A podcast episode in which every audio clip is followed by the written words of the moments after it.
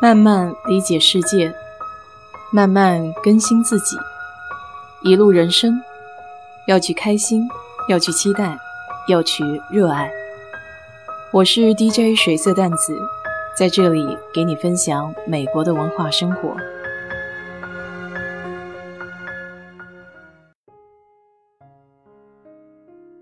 这两个礼拜可以说是完全放风了。一下子从每天的日更到两个礼拜一期都没有更新，这样的落差的确是很大。但毕竟是到了年底嘛，这难得的年假也一定要给自己好好的放松一下。这次的自驾游是从休斯顿开到佛罗里达的 Key West，单程有一千三百五十迈左右。因为假期的时间比较充裕。所以在开的过程中，并没有特别的赶，比起上一次去西雅图来说的话，是要轻松了不少。本来第一天是准备在新奥尔良待一下，因为听朋友说那边有一家博物馆，是专门展出每年 Mardi Gras 游行的时候用的一些道具。但我忘记有一座桥是必经到新奥尔良的地方，每一次过去呢，都会堵很长的时间。在这座桥的位置，我们大概耽搁了有一个多小时。那博物馆当天的营业时间呢是下午三点半，所以等我们赶到那边的时候，已经是关门了。不知道是不是因为飓风的影响，所以仙二良的酒店要比其他的地方贵出不少。我这个人旅行呢是不做什么规划的，基本上是走到哪儿算到哪儿，高兴就多玩几天。不高兴呢，就可以折回家。这也是为什么我喜欢自驾游的原因。第二天的车程比较简单，就是在新奥尔良三个小时的地方，有个叫 Destin。据说那边每年到春假的时候都是人满为患。毕竟从休斯顿到新奥尔良沿岸的墨西哥湾，那里的海看起来都不是非常的漂亮。从 Destin 开始。这里的海到佛罗里达就变成了真正的蓝色。一五年去佛罗里达的路上，我中途停的是 Panama City，当时租的是 L B N B 的一间房间，所以面朝大海，非常的漂亮。不过到晚上，因为海面上并没有任何的灯光，所以看起来也会有一些吓人。这次由于是疫情期间。所以我并不太相信 L B n B 上面私人的房间会打扫的比较干净。这一路我订的都是酒店的房间。到了酒店那边才发现，我还没有到真正叫 Destin 的地方，而是离 Destin 半个小时车程的 Okaloosa Island。冬天的海滩看起来必然是比较萧条的，而且我把天气也预估错了。在出休斯顿的时候，我就穿的比较佛罗里达范儿，穿的是短裤。结果到了海边，没把我冻个半死。那里的气温是休斯顿的一半，而且加上凛冽的寒风一吹，完全就没有办法在底下站住。让我比较吃惊的还是来这里的美国小女生，她们个个都穿着比基尼，即便是冷风凛冽的冬天。依旧打着夏天流行的沙滩排球，甚至在酒店的露天游泳池里，还看到有几个老外玩水嬉戏。此时的我还在后悔没有多带几件厚衣服，只带了一件牛仔外套。当然，失误的还不止这些，以为还会像一五年的时候阳光灿烂的海滩，所以我在 Destin 这个地方是订了两天。这海滩是没有办法玩了，那么总得找点乐子吧，不能浪费这些时间。上网搜了一下这附近到底有什么好玩的景点，发现有人推荐了一片居民区，于是百无聊赖的我就花了一个小时的时间，开到了这个叫 The Village of Baytown Wolf。进门的时候还有门卫会询问你到这里的目的。看来也有很多像我这样的外地游客到这里来参观这一片居民区。说明来意后，门卫就递给了我一张今天可以使用的停车牌。一进小区，确实被这里的景色给吸引住了。郁郁葱葱的树木，还有五颜六色的花朵，把这里映衬得像一座花园，而不是居民区。这里的房子都是统一的鹅黄色，有的一层，有的两层，看起来错落有致。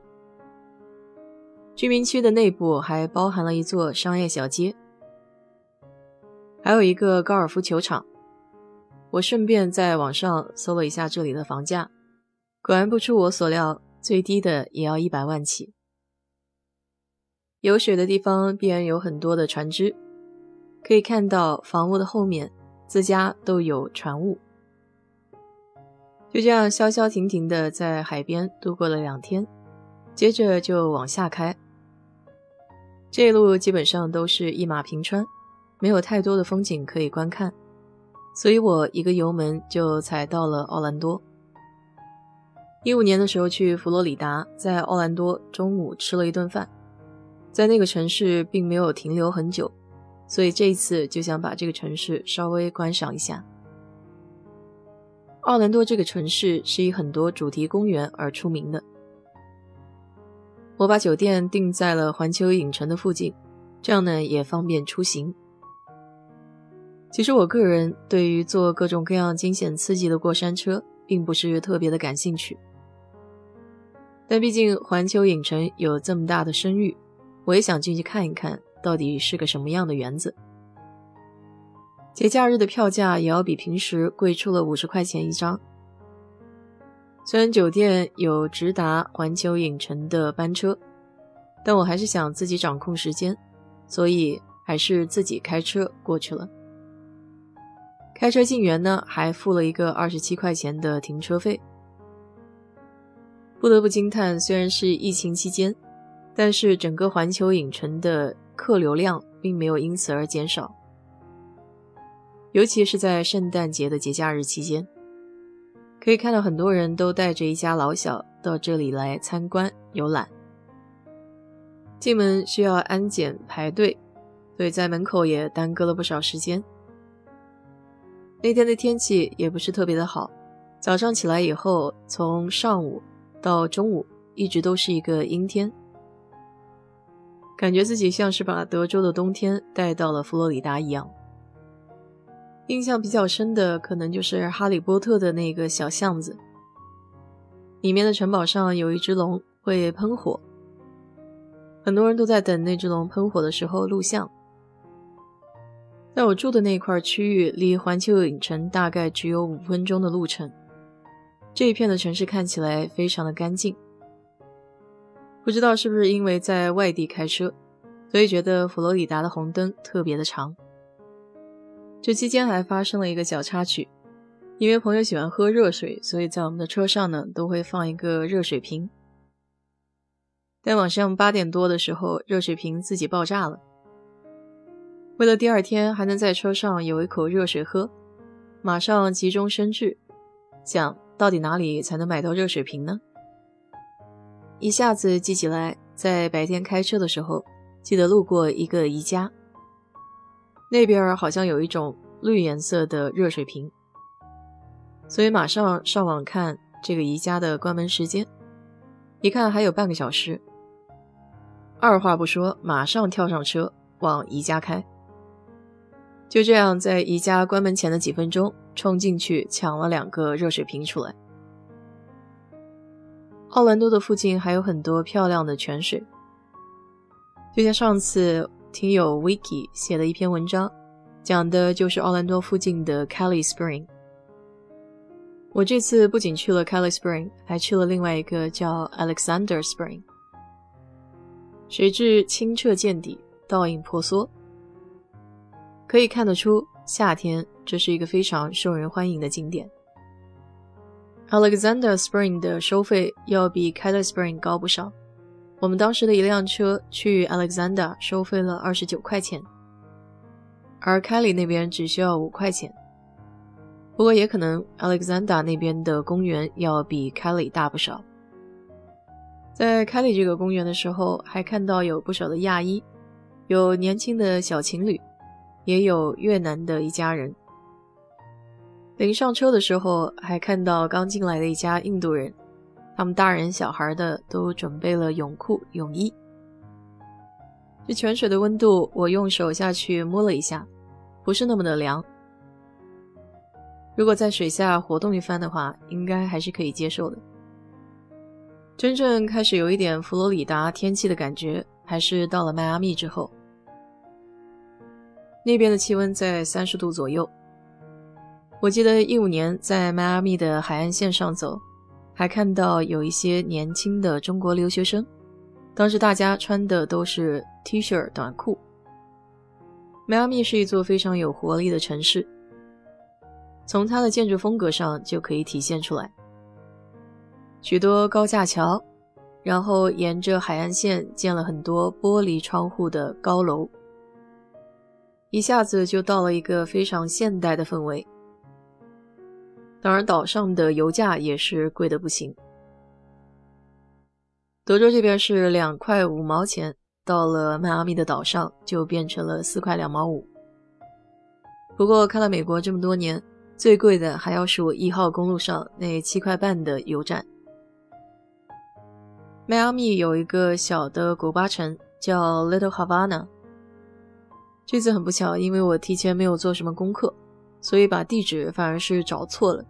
一五年的时候我去过那个小古巴城，就像中国城一样，它大概是几条街的一个综合体，然后有很多的古巴籍美国人居住在那块区域里面。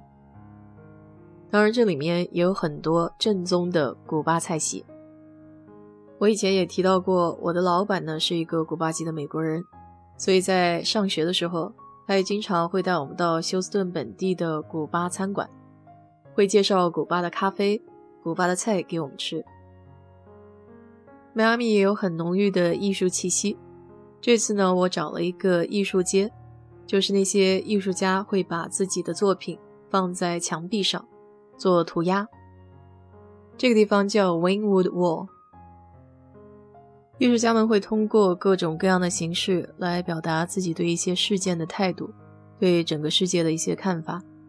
所以我觉得有时候去参观一些艺术博物馆啊，或者看看这些艺术家的作品，也会对自己有一些启发吧。接下来就花了一整天的时间，开到了美国的最南端，叫 Key West。印象里面有一个非常长的桥，两边都是海，十分的好看。不过因为当年不是自己开的，所以印象中只保留了最美好的那一段。这次自己开，才发现原来那段桥在整个三小时的过程中占比并不是很高，而且不知道是不是这些岛屿都有在慢慢的长大，发现人工的痕迹是越来越多了。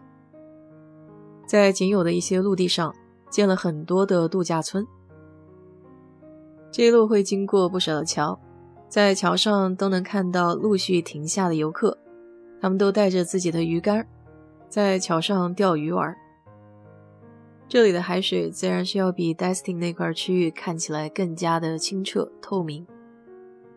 Key West 的岛上有海明威的故居，也有一个标志性的圆筒。上面写着“美国的最南端”，还有不少人在那里排队，要跟这个标志性的建筑拍照留影。在岛上，我发现最好玩的一件事情就是你能看到不少的外国人骑着轻骑，这在美国的一些内陆城市是很少见到的景象。驾车游玩的过程呢，就这样的简单描述一下。在回程的过程中，还发生了一件小插曲。依旧是靠近新奥尔良地区的路易斯安那州，那边有一座非常长的桥，大概有二十八迈。那么桥上的限速呢是六十迈。当整体车流的速度在七十的时候，你自己的车自然也是跟着车流的速度。下桥的那一块区域是个下坡，自己当时没有及时的踩刹，所以速度一度上了八十。等干到身边的警车，已经来不及了。这也是我来美国十多年的第一张超速的罚单。如果跟着车流整体走呢，一般是不太容易被抓到的，因为当时自己落单了，跟前面和后面的车流都拖了一截。在桥下等警察过来拿驾照的时候，也目测了一下下桥的这些车辆，基本上速度跟我都是差不了太多。当时下桥的时候，还有一辆十八轮的大卡车司机在那里鸣笛示警。我自己当时还纳闷儿，因为一般十八轮的大卡车是不会摁喇叭的。后来才知道，这位开车的大哥是为了告诉身边的人前方有警察。这位警察也非常的有意思，拿了我的驾照过去检查了一番信息，过来之后他就跟我说，只要按照纸上他画的那个号码。打到法院交一份罚金就可以了，而且他还再三的跟我说不会有记录，也不会罚点，也不会涨保险。当时只想赶紧离开那个现场，回来之后上网查了一下，才发现这样的说法还挺有意思的。因为根据正规来说，所有的这个超速的罚单都会在记录中显现。那么保费涨不涨，主要看你这个超速的次数。如果是第一次的话，你的保险公司应该会原谅你。后来打到法院才发现，为什么这个警官会这样说？我想这也算是一个灰色的地带吧。毕竟他站的那个位置是下桥的位置，而且在前方，他的速度就会变为七十，所以对他们而言。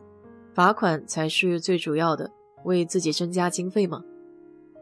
我就是阿 Q 的，对自己说一下，这就算破财消灾吧。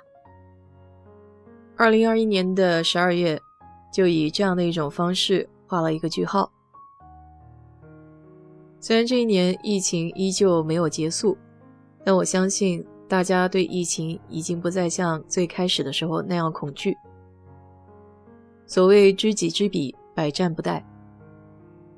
二零二二年一定会是一个新的开始，在这里祝愿你二零二二顺顺当当，心之所愿无所不成，都能活成自己喜欢的样子。好了，今天就跟你聊到这里吧。